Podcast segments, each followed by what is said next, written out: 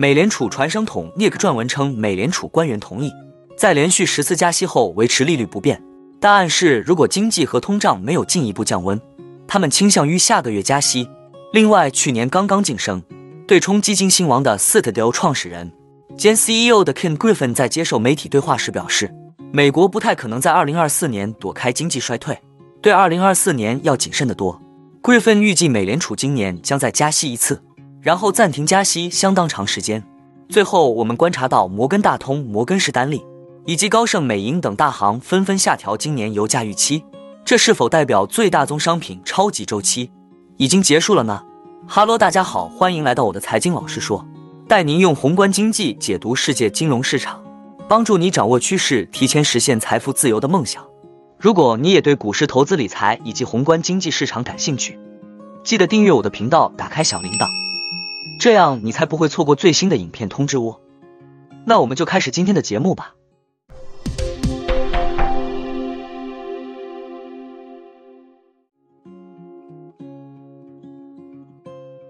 美联储传声筒 Nick 撰文称，在为期两天的政策会议结束后，美联储中的大多数人预计今年还会有两次加息，并在周三发布的经济预测中提高了对经济增长和通胀的预期。美联储在 FOMC 声明中表示，将基准联邦基金利率维持在百分之五到五点二五的十六年高点的决定可能是短暂的。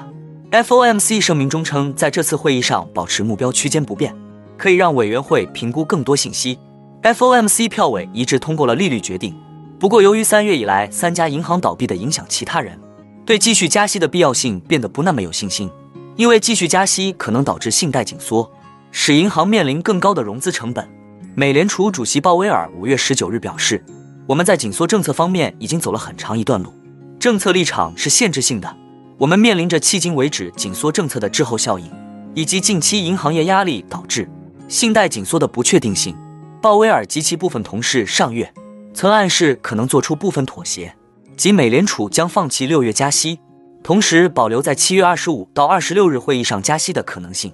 美联储理事杰斐逊在五月三十一日的讲话中表示，任何维持利率不变的决定不应被解读为我们已经达到了这个加息周期的利率峰值。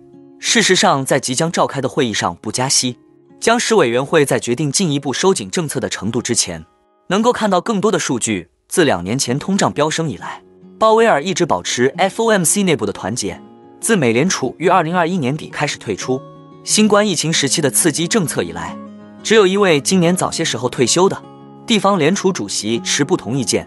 美联储对抗通胀的方法是通过加息来减缓经济增长，而加息会导致借贷成本上升、股价下跌和美元走强等金融环境收紧。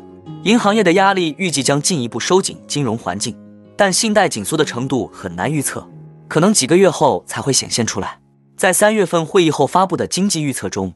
大多数美联储官员认为，在再加息二十五个基点之后，他们可能会维持利率不变，而他们在五月份就完成了加息这个行动。但有相当一部分人认为，在五月之后，他们需要再次加息。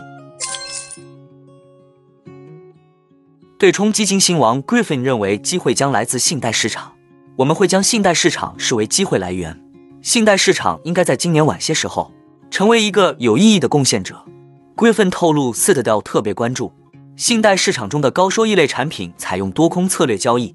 周三，美联储六月会议如期暂停加息，但暗示还会再加息两次，这比市场预期的要鹰派。美联储还预计今年美国经济不会衰退。Griffin 对中国颇为乐观，他预计今年中国经济增长有望超过百分之五。Griffin 表示，从长远来看，对中国市场持续感兴趣。无论下一任美国总统是谁，我认为这不会改变 Citadel 在中国的战略。中国股市的规模和范围对我们投资者来说极具吸引力。另外，还认为现在参与日本市场令人兴奋。日本的经济有走出通缩的迹象，日本企业正变得更加专注于为股东获取利益，并逐步拓展全球业务。Citadel 将在今年重启东京办公室。Griffin 也大谈今年大火的人工智能。他表示，生成式人工智能正在改变金融，能够提高投资领域从业人员。和软件工程师的生产力针对新一轮创新，人们需要接受培训以应对就业市场的不利影响。Griffin 说：“令人难以置信的是，人们对生成式人工智能如此着迷。从历史上看，技术创新创造了更多的就业机会。现在的问题是，这些技术将如何对某些经济部门和某些类型的工作产生不成比例的不利影响？在 Citadel 内部，公司将使用生成式 AI 来帮助软件开发人员提高工作效率。华尔街的石油观察人士已经放弃了对今年油价上涨的预期。摩根大通周三成为最后一家下调原油价格预期的大行。其将布伦特原油下半年目标价下调百分之十一，至每桶八十二美元。该行分析师 Natasha Kaneva 说，下调目标价的原因是，尽管需求继续增长，但投资激增，供应也保持在稳定水平。另外，摩根大通对沙特领导的欧佩克家也失去了信心。沙特本月宣布再次减产，但收效甚微。摩根大通其实一直对油价重返三位数持怀疑态度，相较之下，其更为乐观的同行最近也改变了语气。摩根士丹利率先预测油市牛市已死。该公司上月初表示，市场普遍预期的下半年供应紧张局面，看来不太可能出现本周早些时候。高盛也选择下调油价预期，将十二月布伦特原油价格预期从此前的每桶九十五美元下调至八十六美元。原因是俄罗斯和伊朗等陷入困境的产油国的原油供应出人意料的恢复了活力。高盛全球大宗商品研究主管在接受采访时表示：“我们从未犯过这么长时间的错误，这么久以来都没有看到改变我们观点的证据。”上个月，美国银行也下调了其前景展望，原因是紧缩的货币政策侵蚀了原油需求。除了华尔街，其他一些预测人士继续预计，未来几个月油市将大幅收紧。IEA 仍预计，随着需求回升，全球石油库存将在下半年。以每天两百万桶的速度迅速消耗。不过，在这一过程中，有一个分析师成功预测到了油市的回落。